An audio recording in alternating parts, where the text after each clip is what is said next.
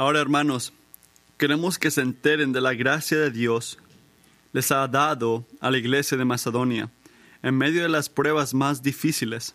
Su desabordante alegría y su extrema pobreza abundaron en rica generosidad. Soy testigo de que dieron espontáneamente tanto como podían y aún más de lo que podían, rogándonos con insistencia que les, que les concediéramos el privilegio de tomar parte en esta ayuda para los santos. Incluso hicieron más de lo que esperábamos, ya que se entregaron a sí mismos, primeramente al Señor y después a nosotros, conforme a la voluntad de Dios. De modo que rogamos a Tito que llevara feliz término esta obra de gracia entre ustedes, puesto que ya la había comenzado. Pero ustedes, así como sobresalen en todo, en fe, en palabras, en conocimiento, en dedicación y en amor hacia, hacia nosotros, procuren también sobresalir en estas gracias de dar. No es que esté dándoles órdenes, sino que quiera probar la sinceridad de su amor en comparación con la dedicación a los demás. Ya conocen la gracia de nosotros, de nuestro Señor Jesucristo, que aunque era rico, por causa de ustedes se hizo pobre, para que mediante su pobreza ustedes lleguen a ser ricos. Aquí va mi consejo sobre lo que les conviene en este asunto. El año pasado ustedes fueron los primeros no solo en dar, sino también en querer hacerlo. Lleven ahora a feliz término, la obra, para que, según sus posibilidades, cumplen con lo que puedan, pueda ganar, pueda ganar propusieron, propusieron. Porque si uno lo hace de buena voluntad, lo que da es bien recibido según lo que tiene y no, no según lo que no tiene. No se trata de que otros encuentren alivio mientras que ustedes sufran escasez. Es más bien cuestión de igualdad. En las circunstancias actuales, la abundancia de ustedes suplirá lo que ellos necesitan, para que a vez, para que a su vez la abundancia de ellos supla lo que ustedes necesitan, así habrá igualdad. Como está escrito, ni al que recogió mucho le sobrará, ni al que recogió poco le faltará. Pueden asegurarse que sus Biblias estén abiertas a 2 de Corintios capítulo 8. Y si eres nuevo al cristianismo, o de repente trajiste una Biblia y la trajiste porque pensaste esto es lo que haces cuando vas a la iglesia, pero no sabes lo que significa. Por favor, nada más mira el libro de contexto. Al principio te dice dónde está todo. No tienes que saberlo todo usa tu... o pide ayuda. Hay gente aquí que sabe dónde están los capítulos y todo. Las palabras que vas a escuchar esta mañana son las palabras de Dios y eso es lo más importante. Padre, por favor, bendice este tiempo y danos gracia.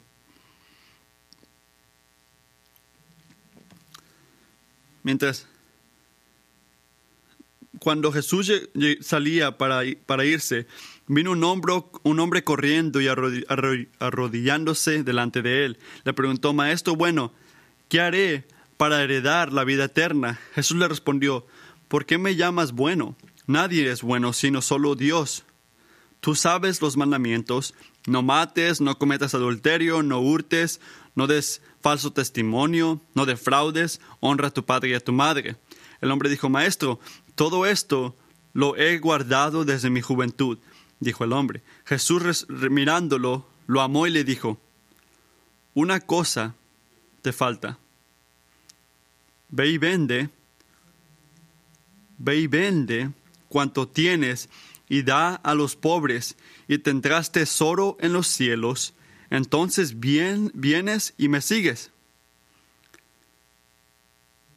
Pero él, afligido por esas palabras, se fue triste, porque era dueño de muchos bienes. Jesús mirándolo, mirando alrededor, dijo a sus discípulos, qué difícil será para los que tienen riquezas entrar al reino de Dios.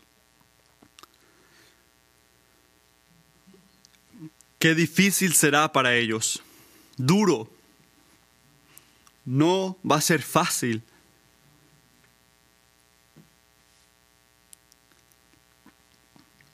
Y pienso que en este país procesamos la riqueza como una cosa. Así que estamos bien cuando lo tenemos y nos frustramos cuando lo perdemos. Pero en la perspectiva de la escritura, la riqueza es tan peligroso como lo que es una bendición. ¿Has pensado en eso? Es tan peligroso como lo que es una bendición.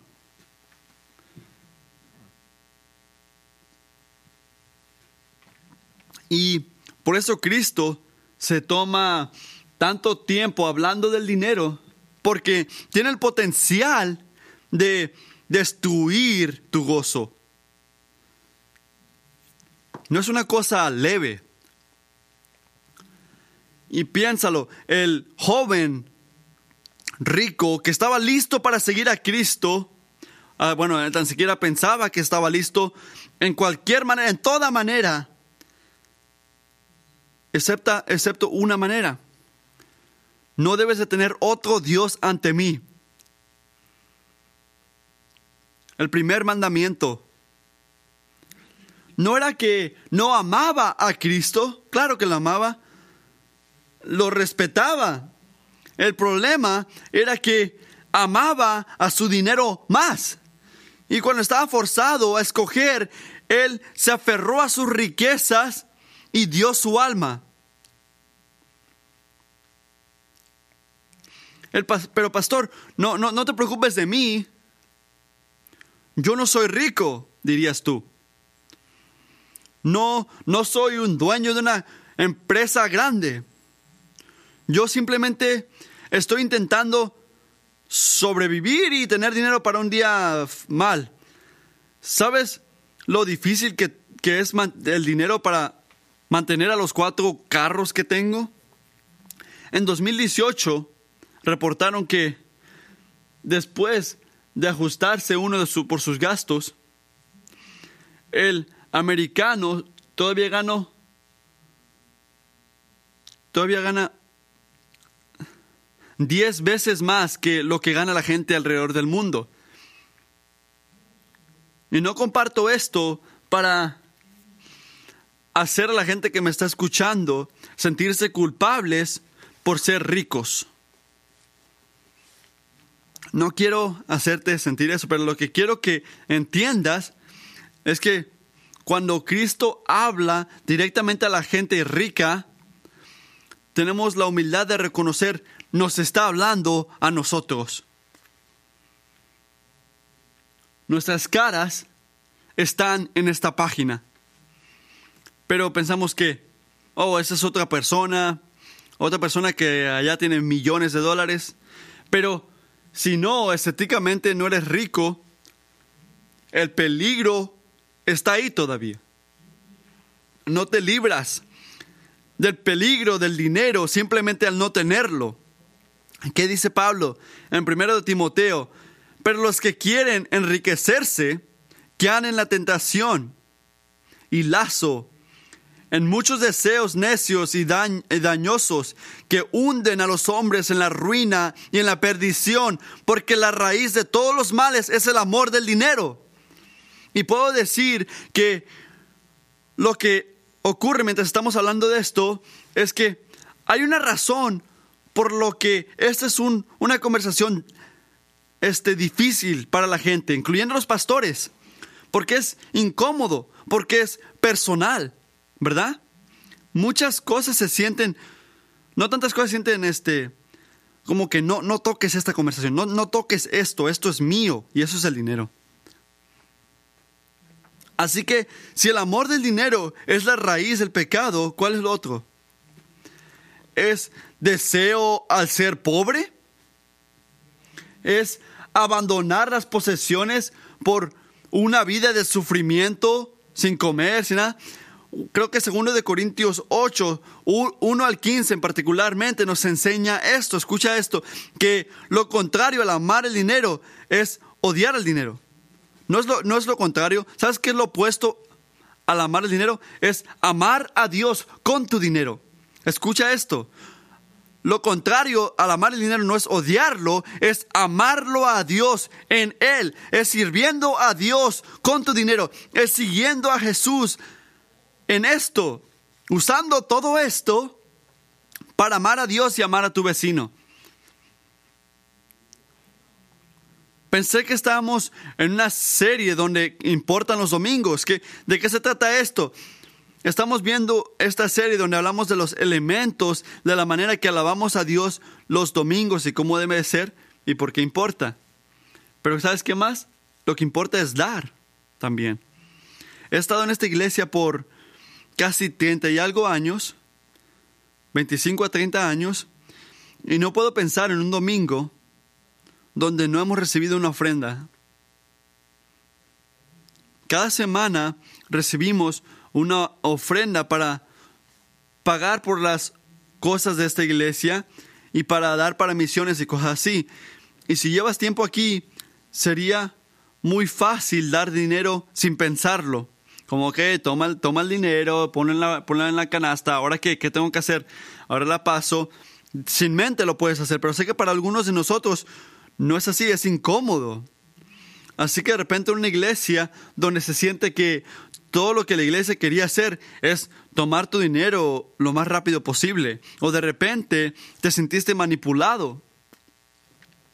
O yo diría peor, te enseñaron que si no, si no dabas esto, eh, Dios no iba a estar presente. Pero si dabas esto, Dios iba a estar ahí. Nos sentir, podemos sentir incómodos, pero no me importa de dónde veniste. No sé si te llama la atención esta conversación de, de dar Dios, Dios no nos ha dejado sin guianza.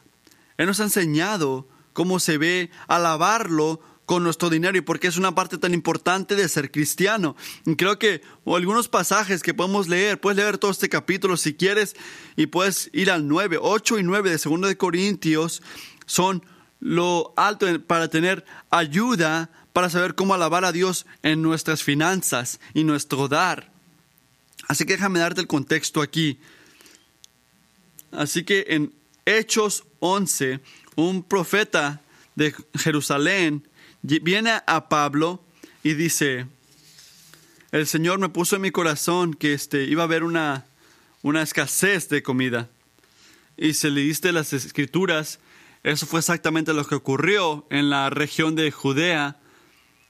Hubo una escasez de, de comida. Y al final de ese tiempo, el apóstol Pablo escribe esta carta que se llama Primero de Corintios a la iglesia que plantó en Corintios. Y en el segundo les dio unas extrusiones. Dice, ahora bien, en cuanto a la ofrenda para los santos, hagan ustedes también como instruí a las iglesias de Galacia, que el primer día de la semana cada uno de ustedes aparte y guarde según haya prosperado, para que cuando yo vaya no se recojan entonces ofrendas. Esa colección es la misma colección que habla Pablo en 2 de Corintios capítulo 8. Una ofrenda escogida para cristianos en esta región en un tiempo específico de, de la escritura. Pero escucha esto, la autoridad, la palabra que ves aquí de autoridad, que el Señor inspiró a Pablo para escribir, nos, también nos hablan a nosotros en este momento. ¿Pero por qué? Porque no nada más se trata de ver una cosa de historia que ocurrió. Porque así no fue la manera en que el Señor Jesucristo obra para inspirar su palabra. Y este capítulo que nos da, nos da principios bíblicos para dar en general. Y nos enseña lo que significa alabar a Dios con las cosas que Él nos ha dado. Así que voy a mencionar nueve puntos, nueve cosas. Pero no lo voy a hacer en un sermón. Así que esto fue lo que ocurrió. Ayer en la noche, después de las seis de la tarde, yo noté que esto no, no lo puedo hacer en, en una ocasión. Y he estudiado este capítulo toda la semana esperando enseñar las riquezas que nos quiere enseñar Dios. Y dije, ¿sabes qué? Me doy, me doy por vencido. No puedo hacerlo en una semana. Así que le llamé a Chris y me dice, nueve puntos, no sé lo que estás haciendo.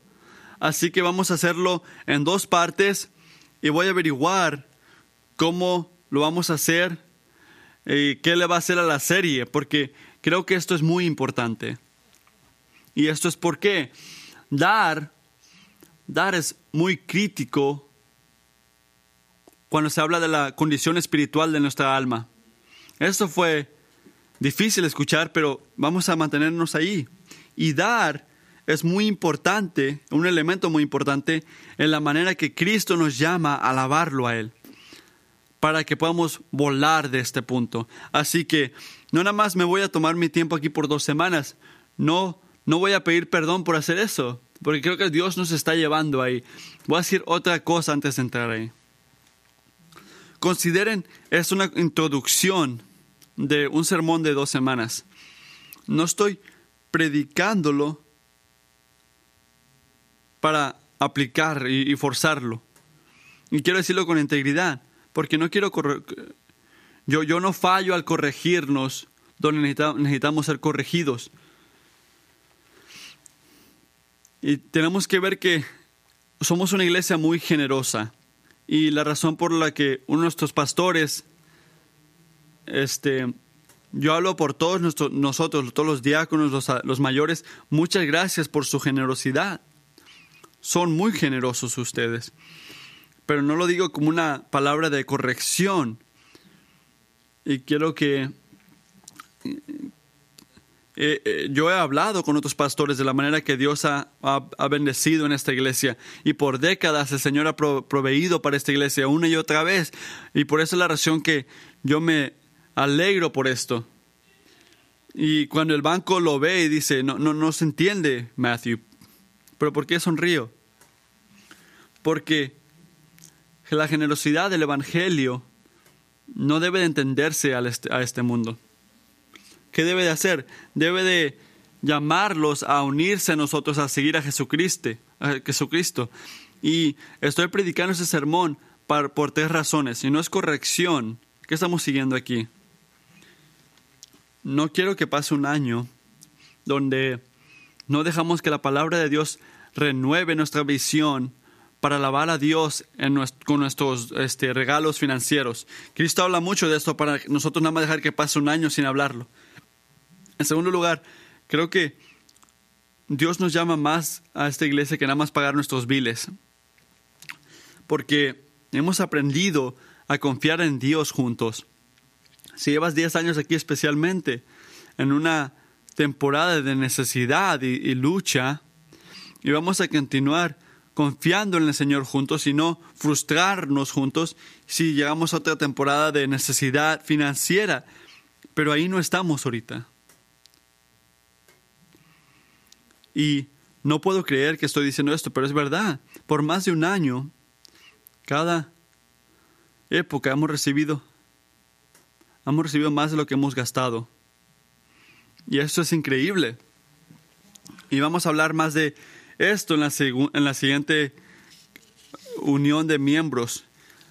Y la manera que vemos el dinero está cambiando, porque la conversación está cambiando de cómo podemos mantener las luces, las luces prendidas, cómo podemos tener las luces prendidas a, Señor, ¿qué prioridades estratégicas hay en esta, en esta congregación?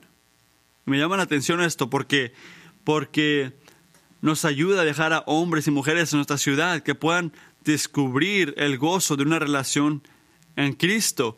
Y para poder hacer esto a través de nuestro dar, que requiere más, más cosas y no menos. En otras palabras, cuando sales de una época donde no estás batallando para prender las luces, no es como si nada más nos sentamos y nos relajamos en la banca. Él, él tiene cosas financieras que quiere que hagamos. Así que esta conversación es muy importante y la última razón, quiero hablar de esto porque sé que es posible para algunos miembros fieles que son generosos que cubran una parte de generosidad en lugar de otros. No tengo nombres en mente cuando digo esto, porque no leo los reportes anuales de la gente que dan en esta iglesia. No quiero saber en muchas ocasiones, no quiero saber lo que da la gente, porque no quiero verte o pastorearte basado en lo que tú puedes dar. Pero no quiero creer que simplemente porque estamos en la oscuridad, en lo negro, al, lugar de rojo, que la generosidad no es nuestra, nuestro problema, nuestro problema. Y no sería sabio, empezando conmigo. Dios quiere que todo nuestro dinero, para todos nuestros miembros, que sea usado todo el tiempo para amar a nuestros vecinos y la gente a nuestro alrededor. Así que de eso se trata lavarlo con nuestro dinero. Ah, ese es el propósito del dinero que Pablo habla aquí en cada principio que vemos aquí. En 2 de Corintios vemos alabando a Dios con nuestro dinero al usar todo para amarlo a Dios y amar a nuestros vecinos. Muchos no pensamos así, pensamos, entramos más a eso el siguiente domingo, pero ayúdame a prepararme para eso. Pero estamos acostumbrados a decir, le daré a Dios esto y yo tengo esto que es mío. ¿Sabes? Cristo compró todo, todo de ti. Toda tu cartera es de Él. Tú eres el, el banco de Dios y vamos a hablar de esto. Pero este es el enfoque aquí, alabando a Dios con nuestro dinero, es usando todo para amar a Dios y amar a nuestro vecino. Así que cada punto aquí nos guía hacia esa dirección. Así que con esa introducción vamos a hablar del primer punto. Vamos a hablar de tres puntos hoy y pueden orar por mí porque quiero hacer los seis la siguiente semana. El punto número uno. Miren el versículo, versículo número uno. Dios es el que da. Dios es el dador supremo. Ese punto número uno. Dios es el dador supremo. Y habla de la iglesia de Macedonia, como Filipa, Varía, Tesalónica. Quiere decir, quiero que, quiero que sepan, hermanos, la gracia que hemos recibido de Dios entre la gente de Macedonia. Queremos ustedes, Corintios, que por la gracia de Dios que se recibió para las iglesias de Macedonia. ¿Qué está haciendo Pablo aquí? No está manipulándolos. Queremos que se enteren, está diciendo. No está comparándolos para recibir más dinero. Les está recordando a los corintios y a nosotros de la fundación, el principio. ¿Quieren escuchar esto? Dios da primero.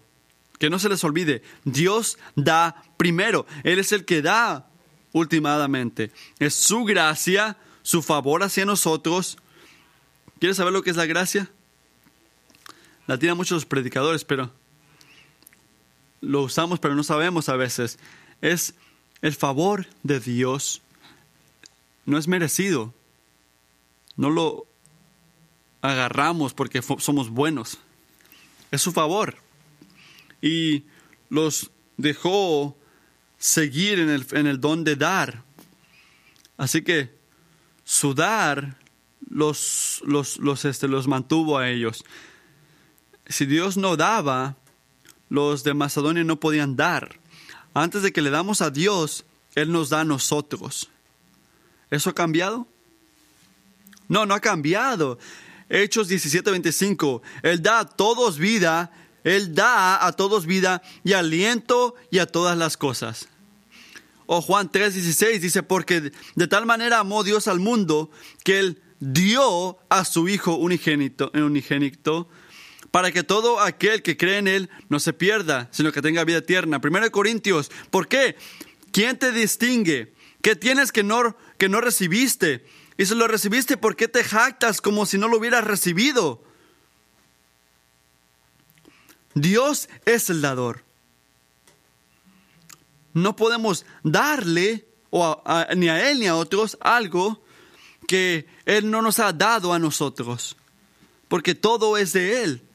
Y para los de Macedonia son un ejemplo de generosidad, pero nota, no fue porque, mira el versículo 1, porque Dios le dio a ellos en una manera que no, lo, no nos ha dado a nosotros. Así que el punto número uno no es de, hey Corintios, uh, conmigo para poder ver a los de Macedonia. No, no se trata de eso. Es más como, miren Corintios, miren Kingsway, Recuerden que la gracia de dar no empieza con nosotros, empieza con Dios, que ha sido que nos ha extendido gracia, es un Dios que da y solo damos porque Él nos dio a nosotros, Él nos da el poder de poder recibir dinero, el poder de poder este, alabarlo con nuestro dinero y simplemente estamos dando lo que recibimos. Por eso Pablo no dice, por eso no dice, hey, miren los de Macedonia, dice, no, quiero que sepan la gracia que Dios les ha dado a la iglesia de Macedonia, la gracia.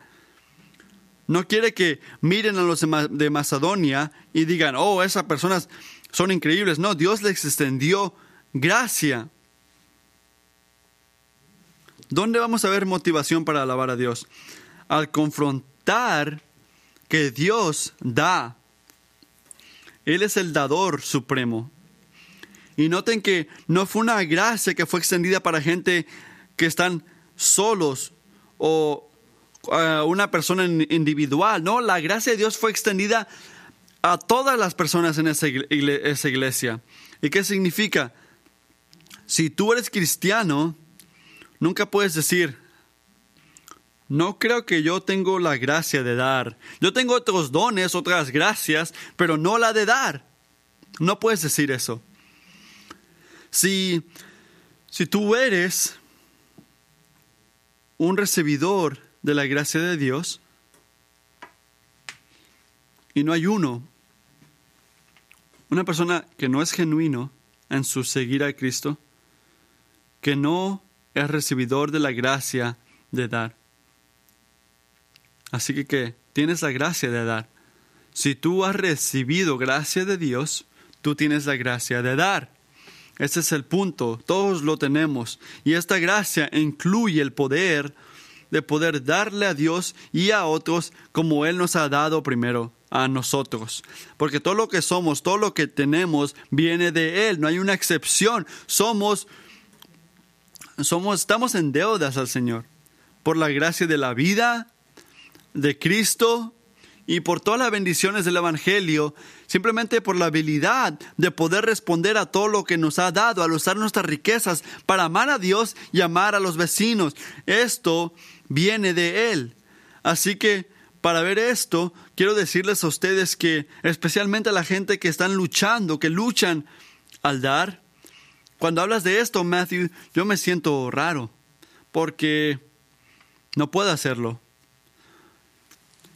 Este, esta carta llamada dar está parqueada en un lugar donde significa que es duro para mí. Si este eres tú, quiero que sepas esto. Dios da más gracia. Él da gracia. No nada más da este, el regalo de recibir riquezas, no. Él da 2 Corintios 8.1, gracia de dar. Dios extiende la gracia de poder dar. Así que no te este, no te pegues si estás atorado. Él ayuda y recuerda que Él da eso. No te equivoques ahí, porque si te equivocas en eso, este, ya todo, todo falla. El punto número dos, la generosidad es el fruto de una, gracia, de una alegría superior. La generosidad es el fruto de una alegría superior. En otras palabras, la generosidad no viene de una aspiradora, no viene de la nada, no nada más aparece, crece de algo hay, hay, una, hay, este, una raíz ahí en la que esta planta llamada, llamada generosidad saca su, su, flor. Y si no está esa, esa raíz, esa, esa tierra, este, no, no, va a crecer la generosidad. ¿Y cuál es? La alegría. Mira el versículo número 2. ¿Cómo, ¿Cómo, esta gracia de Dios, este favor inmerecido, se vio en los de Macedonia? En medio de las pruebas más difíciles, su desbordante alegría y su extrema pobreza abundaron en rica generosidad. Me encanta, me encantaba la matemática en la, en la prepa, así que procesaba la escritura de esa manera, como matemática, y pensaba esta semana, una aflicción pobreza aflicción y daba... ¿Daba qué? No, no entendía cómo estas cosas se unían y daban rica generosidad. Cómo la prueba, lo difícil, este, cómo daban rica generosidad. Hay que ser honestos, ¿verdad? Hay que tomar un tiempo fuera. Cuando estás, ¿qué, qué hace la gente que están luchando cuando se habla de dar? Si, si estás luchando tú, ¿qué, ¿qué planta nace de eso? Normalmente la depresión, ah, te, te pones solo, luchas, te pones a hablar mal. ¿Qué tal si tomamos esa, esa raíz o, o esa, esa tierra y la unimos con pobreza extrema? Así que cosas difíciles, pobreza extrema. ¿Qué ocurre entonces? Tienes que saber, cuando habla de la pobreza extrema, no se trata de cómo voy a pagar por mi celular. O si no mando textos no voy a tener amigos. No, no se trata de eso. No es la pobreza extrema eso. Yo estoy hablando, Pablo está hablando aquí de literalmente traducido es la, lo, lo, lo profundo de la pobreza. Está hablando de ver a la familia en la mañana y decir, hey, no tenemos de comer hoy. Esto está hablando, no tenemos ni de comer. Y 400 y algo millones, billones de personas están intentando sobrevivir en menos de un dólar 90 centavos al día. Y en este tipo de pobreza está hablando Pablo. No piense que, oh, estoy luchando para pagar el bill de, de mi doctor. No, es cómo voy a pagar por mi comida. Así que hay aflicción, hay pobreza, pero nota que los de Macedonia dijeron otra cosa. Abundaron en rica generosidad. Y gozo también tenían. No estaban amargados, no, no se agarraban a, a hablar mal pero fueron más allá, gozo, tenían gozo. Y no nada más gozo, una abundancia en gozo. ¿Y de dónde vino esto? Salmos dice esto. Muchos dicen, ¿quién, ¿quién nos mostrará el bien? Alza, oh Señor, sobre nosotros la luz de tu rostro. Alegría pusiste en mi corazón mayor que la que ellos cuando abundan su grano y su vino nuevo. Salmo dice, ¿a quién tengo yo en los cielos sino a ti? Fuera de ti, nada deseo en la tierra. Mi carne y mi corazón pueden desfallecerse, pero Dios es la fortaleza de mi corazón y mi porción para siempre. Así que esas personas no tenían muchas posesiones materiales, pero ¿sabes qué tenían? Tenían a Jesucristo. Tenían a Jesucristo en sus vidas. Ellos lo conocían.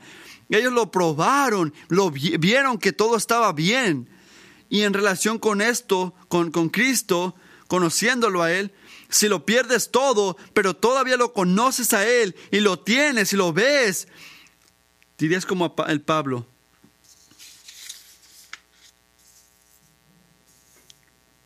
Porque Pablo estaba dispuesto a perderlo todo para tener a Cristo. Y no, no pongas una cosa espiritual en esto. O él, él, él lo dijo porque él estaba viendo una vida perfecta, o lo que sea, o porque lo vio. No, es porque es verdad. Salmos 16, 11 dice, en tu presencia hay plenitud de gozo, en tu diestra hay deleites para siempre.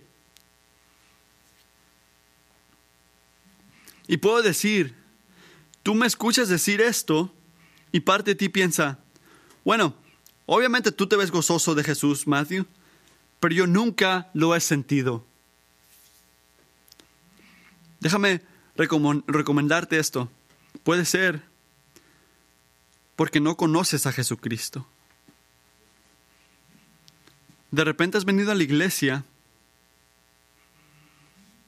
pero cuando escuches escrituras como en tu presencia hay gozo, Piensas que estás viendo a una ventana de vidrio algo que nunca vas a sentir.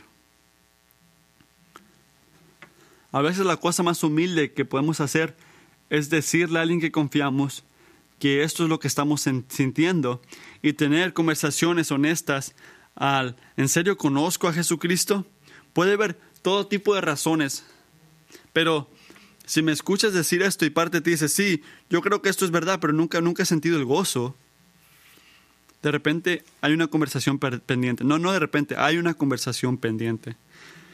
Nota que conocer a Cristo para los de Macedonia no les quitó el dolor de la pobreza. Estoy agradecido porque no hay nada escondido del versículo número 2. No, no dice que su gozo este, venía de, de, dinero o cosas así. No, no, no, no, no, da, no le da vuelta, habla directo. Hay extrema pobreza y hay, aflicciones, pero hay gozo verdadero en esos momentos. ¿Y qué produzco? Mira, el versículo 2. Este, hubo extrema pobreza, pero hubo una riqueza generosidad, una rica generosidad. ¿Cómo, cómo se unen estas dos cosas? ¿Cómo puede haber pruebas difíciles, extrema pobreza, pero todavía hay alegría y generosidad? Es algo supernatural, pero es algo simple igualmente. Piensa en esto, cuando tú tienes cerca a nada de dinero, para muchos de nosotros no hemos sentido esto. Cuando no tienes dinero o pobreza, pero todavía tienes gozo en Cristo, ¿qué, empiezas a, a notar? No es difícil. Empiezas a notar que el dinero no es el no es el centro de tu gozo, ¿verdad? Jesucristo es el centro de tu gozo. Pero mira esto, a veces toma eh, llegar a extrema pobreza para poder ver la verdad de esto. Y de repente, lo que Dios está haciendo en tu vida ahorita, con lo que se siente pobreza extrema, está enseñándote la hermosura de Jesucristo en esta pobreza en la que estás. Pero así es como funciona. Notan que el dinero no es el centro del gozo. Y mira como Pablo dice, la pobreza extrema sobrefluía en generosidad. No, no decía, porque estaban sufriendo, no podían dar dinero. No. Su pobreza y su gozo unidos producieron este, rica generosidad. Y la manera que funciona, este es algo, es algo difícil. Tenían gozo en esto. Notaban que Jesucristo era su proveedor Jesucristo era el que los iba a liberar, era su seguridad, su estabilidad, y no una, una, una cuenta de banco llena de dinero o, comida en el, en, el, en, la, en el refrigerador. ¿Significa que esas cosas son malas? No, pero no, es, no debe de ser el centro de nuestro gozo. Pero, es, eh, pero verdad que tenta hacerlo nuestros Dios funcionales y seguir pasando nuestras vidas buscando seguridad financiera para tener un gozo que solo recibimos en Cristo? Sí. Es fácil pensar que Jesucristo es nuestra, nuestro gozo, pero inmediatamente preocuparnos o frustrarnos cuando las, nuestras situaciones financieras bajan, enseñando que verdaderamente estamos amando el dinero más. Sí. Eh, la riqueza ¿Puede dar el gozo que según promete? No. ¿Puede el dinero darte una alegría eterna que no vas a sufrir para nada si algo pasa? No, el dinero no te asegura paz y gozo. Pero esto es lo que descubrimos exactamente en Cristo y solamente en Cristo, este gozo porque fuiste criado no para amar al dinero, fuiste criado para amar, amar al Señor. Solo Él te puede satisfacer, así que nos libera en dos maneras. Nos libera de alabar al dinero, porque notamos, ¿sabes qué? No necesito esto para estar gozoso. Y nos libra de para alabar a Dios en nuestro dinero. Así que estamos libres de alabar al dinero y libres para alabar al Señor con nuestro dinero. Quiero que noten que su gozo en la pobreza no nada más fue una manera pasiva en la que se movían. No, estaban gozosos, tenían alegría. ¿Cómo se miraría esto? Oh, sí, sería bueno dar algo, pero tan siquiera tengo a Jesucristo. Un, un gozo fluía en una manera de dar dinero. No, no, ellos no podían tomar, eh, lo que tenían que hacer es tomar lo poquito que tenían y se lo daban. No podían frenarlo por su extremo gozo, era mucho. Piensen en esto. Josh y Rachel se, se comprometieron ayer. Pero déjame decirte algo que he notado de la gente que se comprometen. En general, siendo un pastor por 10 años, he notado algo. No he escuchado un hombre que ha hablado una, a comprar unas rocas grandes, venir a mí y decirme, Matthew, no puedo creer que gasté todo ese dinero en un anillo. ¿Quién se cree? ¿Por qué tuve que pagar todo este dinero en esa mujer? Nunca he escuchado esto. ¿Qué escucho? ¿Qué escuchamos? Vienen y me dicen, como en secreto, no saben qué hacer, Compré, compré el anillo. ¿Compraste el anillo? ¡Wow! Que eso quiero hacer, pero no puedo porque la mujer está ahí. En serio. Nunca he pagado más dinero por algo en toda mi vida. No sé si fue responsable, pero me encantó hacerlo. No puedo esperar dárselo a ella. Nunca he amado a una mujer así en mi vida. Darle un anillo no es una preocupación, es un gozo. ¿Por qué? Porque Él la ama. Ella le trae gozo. Ningún sacrificio es tan grande para bendecir y proteger y dar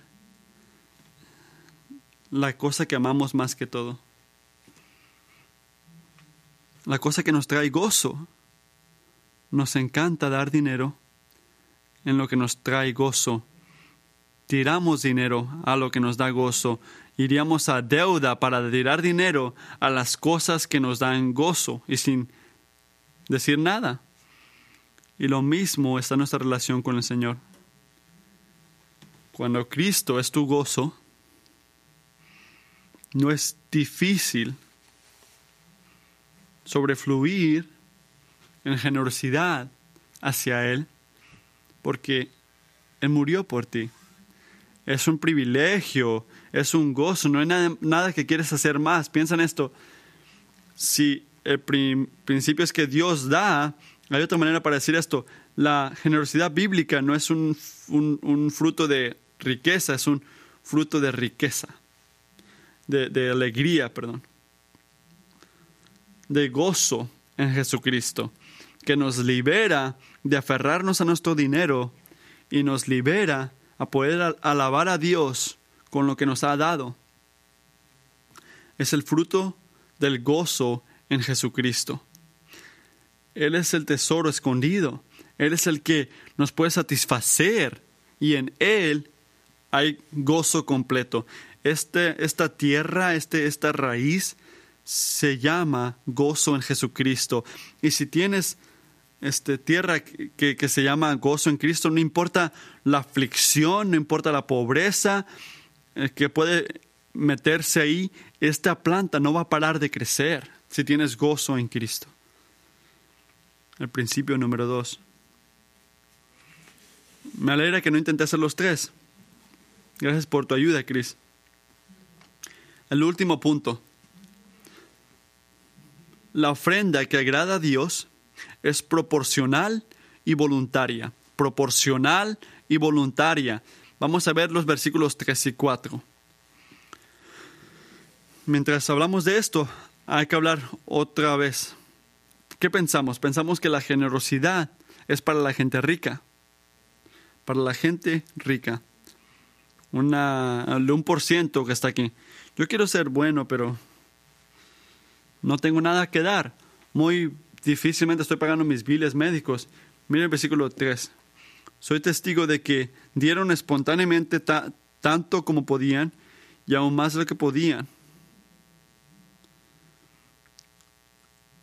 Así que la generosidad no es el fruto de la riqueza, es que es, es fruto de... Es el fruto de gozo en Jesucristo.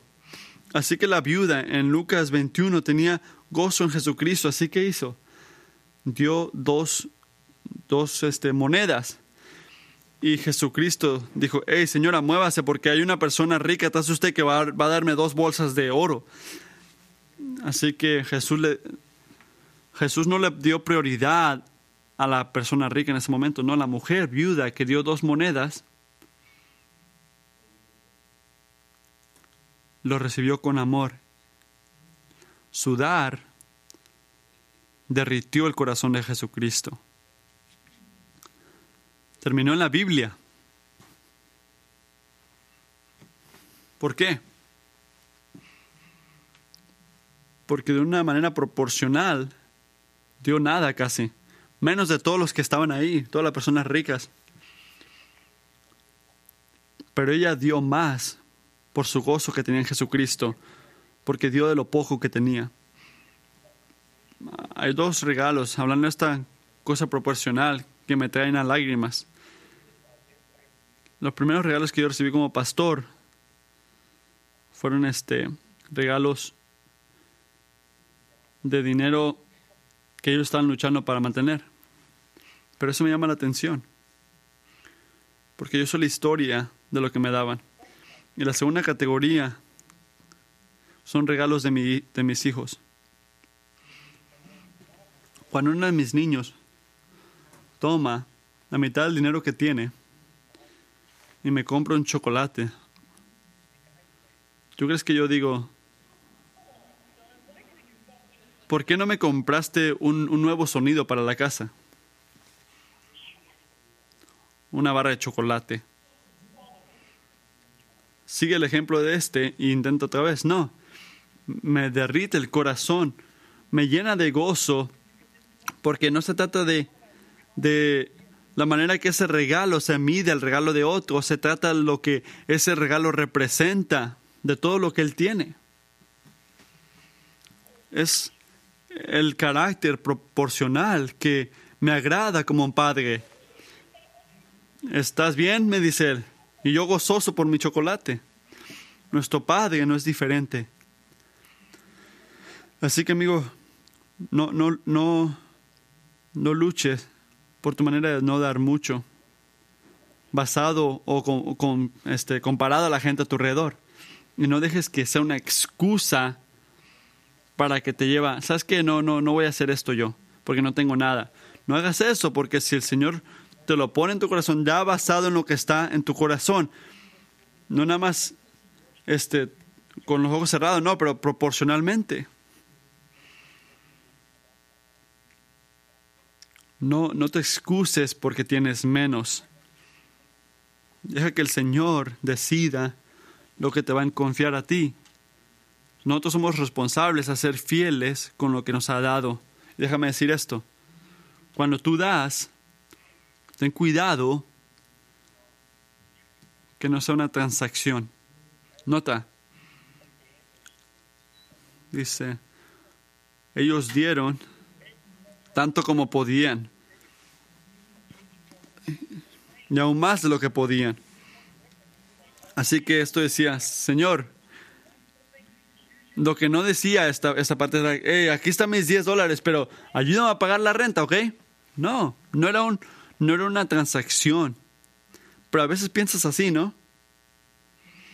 Segundo de Corintios 9, 7 dice, que cada uno dé como propuso en su corazón, no de mala gana ni por obligación, porque Dios ama al que da con alegría. No puede sentirse no, está bien dar así. Dios ama al que da con alegría. No fueron presionados. Ellos tenían el privilegio de dar. Pero ¿por qué haríamos esto? Para terminar, ¿por qué rogaríamos por el privilegio de dar? Eso es loco, ¿no? Pensarían algunos.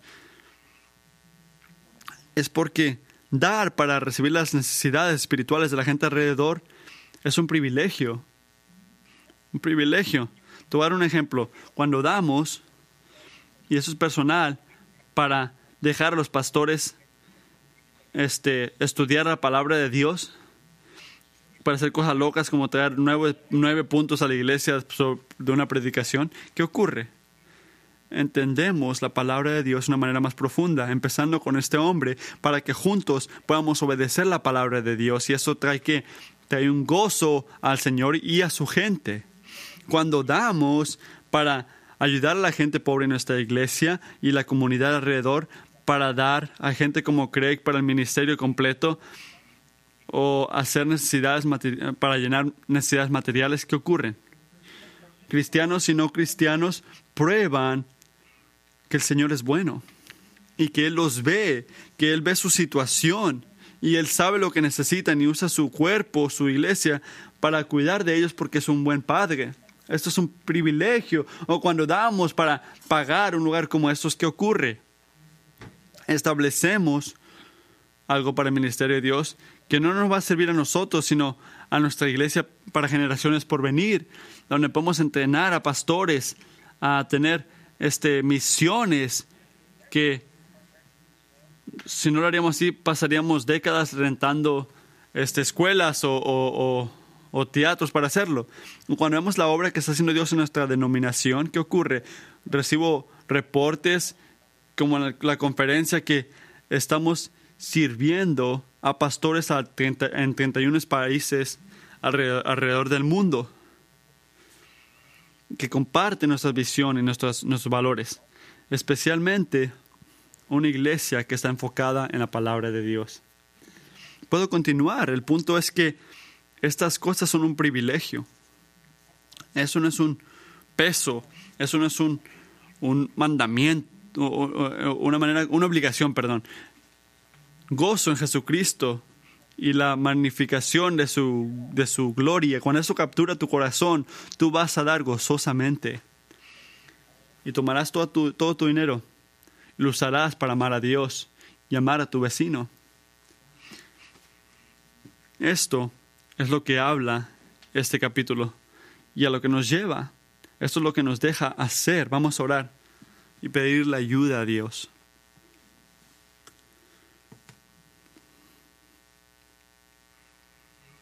Jesucristo, estamos agradecidos por la manera en que tú nos has recordado hoy, no nada más a través del sermón, pero a través de las canciones que cantamos, que tú quieres todo de nosotros. Tú quieres todo. Todos nuestros corazones, toda nuestra mente, todas nuestras carteras. No estás satisfecho con el 10% que, que según estás, no estás rogándonos para que te lo demos. No, tú eres rey, Señor. Eres nuestro Dios. Eres dueño de todo. Lo das todo. No nos mantienes de nada. Y luego dices, alábame con esto.